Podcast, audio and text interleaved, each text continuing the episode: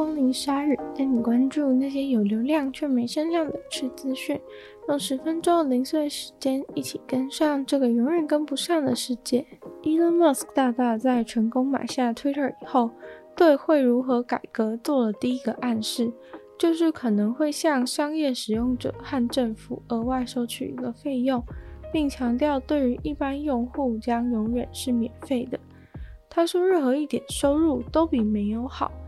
Elon Musk 买下 Twitter 花费了四百四十亿元美金，其中的两百一十亿是他自己的钱，另外一百二十五亿是从 Tesla 的股份中拿来的，剩下的则是跟银行贷款来的，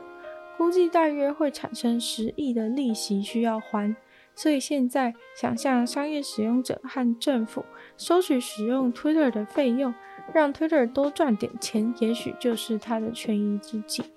在他众多对于 Twitter 的宏愿当中，提到了很多他想改变的部分，例如说让 Twitter 的演算法使用公开的资源，这样一来，使用者会在 Twitter 上面看到怎样的贴文都是公开透明的。另外，他也希望可以有效的打击那些打广告的假账号机器人，并确实做到验证使用者是人类这件事。上周，Elon Musk 就跟银行说，他会想办法开源节流，找出更多让 Twitter 盈利的方式，减少执行长、管理阶层的薪水等等。另外，他还想开发新的功能，让那些含有重要讯息的推文，还有爆红的推文能帮公司赚钱。Twitter 现在每天有两亿两千九百万名用户在使用。但是，Elon Musk 还觉得用 Twitter 的人太少了，他希望可以让美国人口的使用比例再更增加。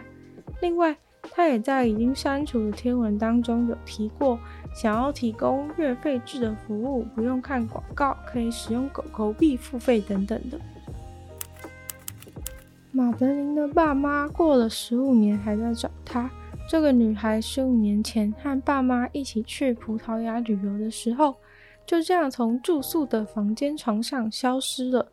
这个案件因为完全不同于其他的儿童失踪案，所以引起了国际的关注。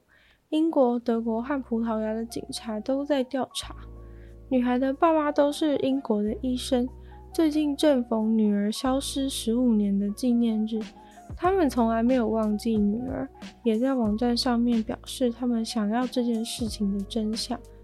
当然，他们也感谢英国、葡萄牙和德国的警察一直持续的追踪调查当时三岁的女儿的下落。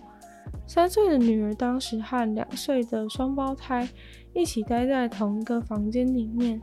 而父母则和朋友到附近的餐厅用餐，回来的时候，三岁的女儿就从房间消失了。而上个月，葡萄牙的检察官正式起诉了这起案件的嫌犯。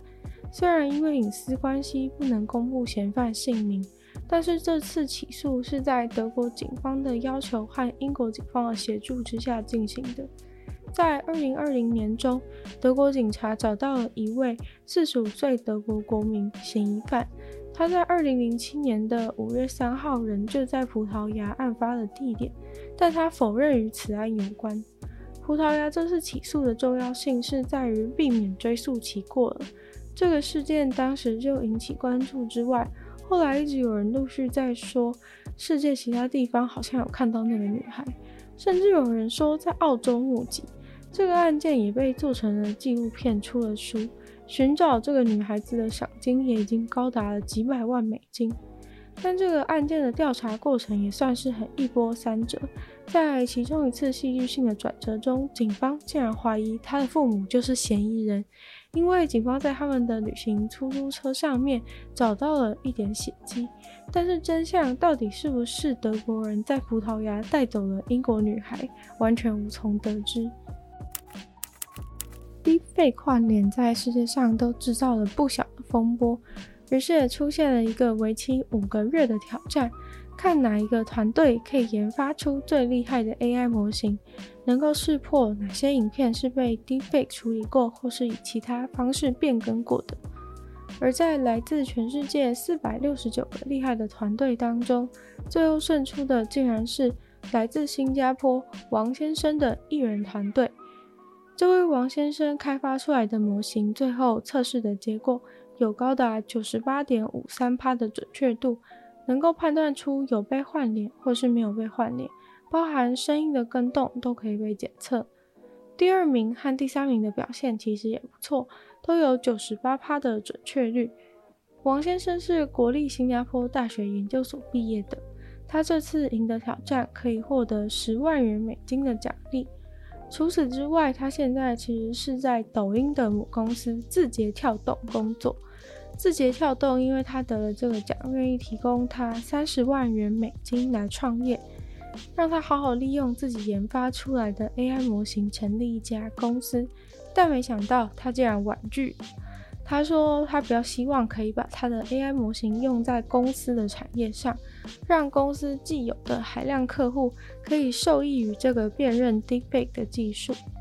王先生表示，不管 Deepfake 这种东西道德上是好是坏，这个技术已经蔚为流行，不容忽视了。他之所以决定要参与研发，是因为媒体目前面临的这个真真假假的挑战，正好与他的研究方面的兴趣相符。而他也非常乐意透过 AI 来解决真实世界的问题。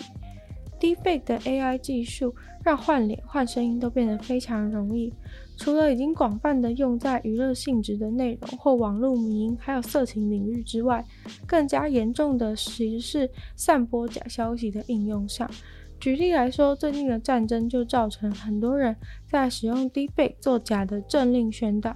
乌克兰的总统和俄罗斯总统的脸都被置入在各种奇奇怪怪的影片里面，有心人士意图使用他们的形象来传递自己想要大家接收的讯息。这也是为什么这次会举办这个五个月的挑战，就是因为这个问题必须要以最快的速度来解决。既然科技制造出了问题，那未尝不能再用科技去解决它。但是科技可以解决 deepak 却没有办法解决那些每天散播假消息的人。我都念 IKEA 的宜家家居可能是世界行销的佼佼者，他们号称沉浸式体验的逛街模式为他们带来很好的业绩，也让他们卖场的印象深植人心。现在竟然有游戏公司看准了这一点，把大逃杀游戏和 IKEA 商场结合。这款游戏叫做 Retail Royal 当然游戏里面不能直接使用人家的商标，所以把 IKEA 的 IKEA 改成了 idea 的 IDEA 也是蛮好笑的。不过黄蓝搭配的部分倒是保持不变。这游戏算是满足了很多人想要把 IKEA 当成游乐场的幻想吧。玩家可以在游戏里面利用那些隔间躲避敌人的攻击，可以拿铁锤、锅碗瓢盆起来打人。听起来还蛮疯狂有趣的，更别提沙发都可以直接举起来砸，也是非常有趣。不过这毕竟是生存的游戏，最后还是得打个你死我活。可以活动的范围也跟大多数的大逃杀游戏一样，会随着时间逐渐缩小。目前这款游戏在 Steam 平台上面是免费的，大家如果疫情不敢出门太无聊的话，也可以考虑去虚拟世界里面砸家具抒发一下压力。今天的鲨鱼就到这边结束了，再次感谢订阅赞助会员 James、Jason、黑渊毛毛、黑牡丹、Everplay、虽然求生好 ZZZ，那就希望有意愿继续支持鲨鱼创作的朋友，非常欢迎在下方 Patreon 的链接可以找到不同的会员等级，还有不同的福利给大家参考。那如果喜欢鲨鱼的节目的话呢，非常欢迎大家分享给更多的朋友，让更多朋友知道。也可以在 Apple Podcast 帮我留星星、写下评论，或是在有留言区的地方留言给我。那也可以去收听我的另外两个 podcast，其中一个是《女友的纯粹不理性批判》，里面有时间更长、主题性的内容；另外的话是《听说动物》，当然就是跟大家分享一些有趣的动物小知识啊。那也可以订阅我 YouTube 频道，是追踪我的 IG。就希望鲨鱼可以继续在每周二、四、六跟大家相见。那我们就下次见喽，拜拜。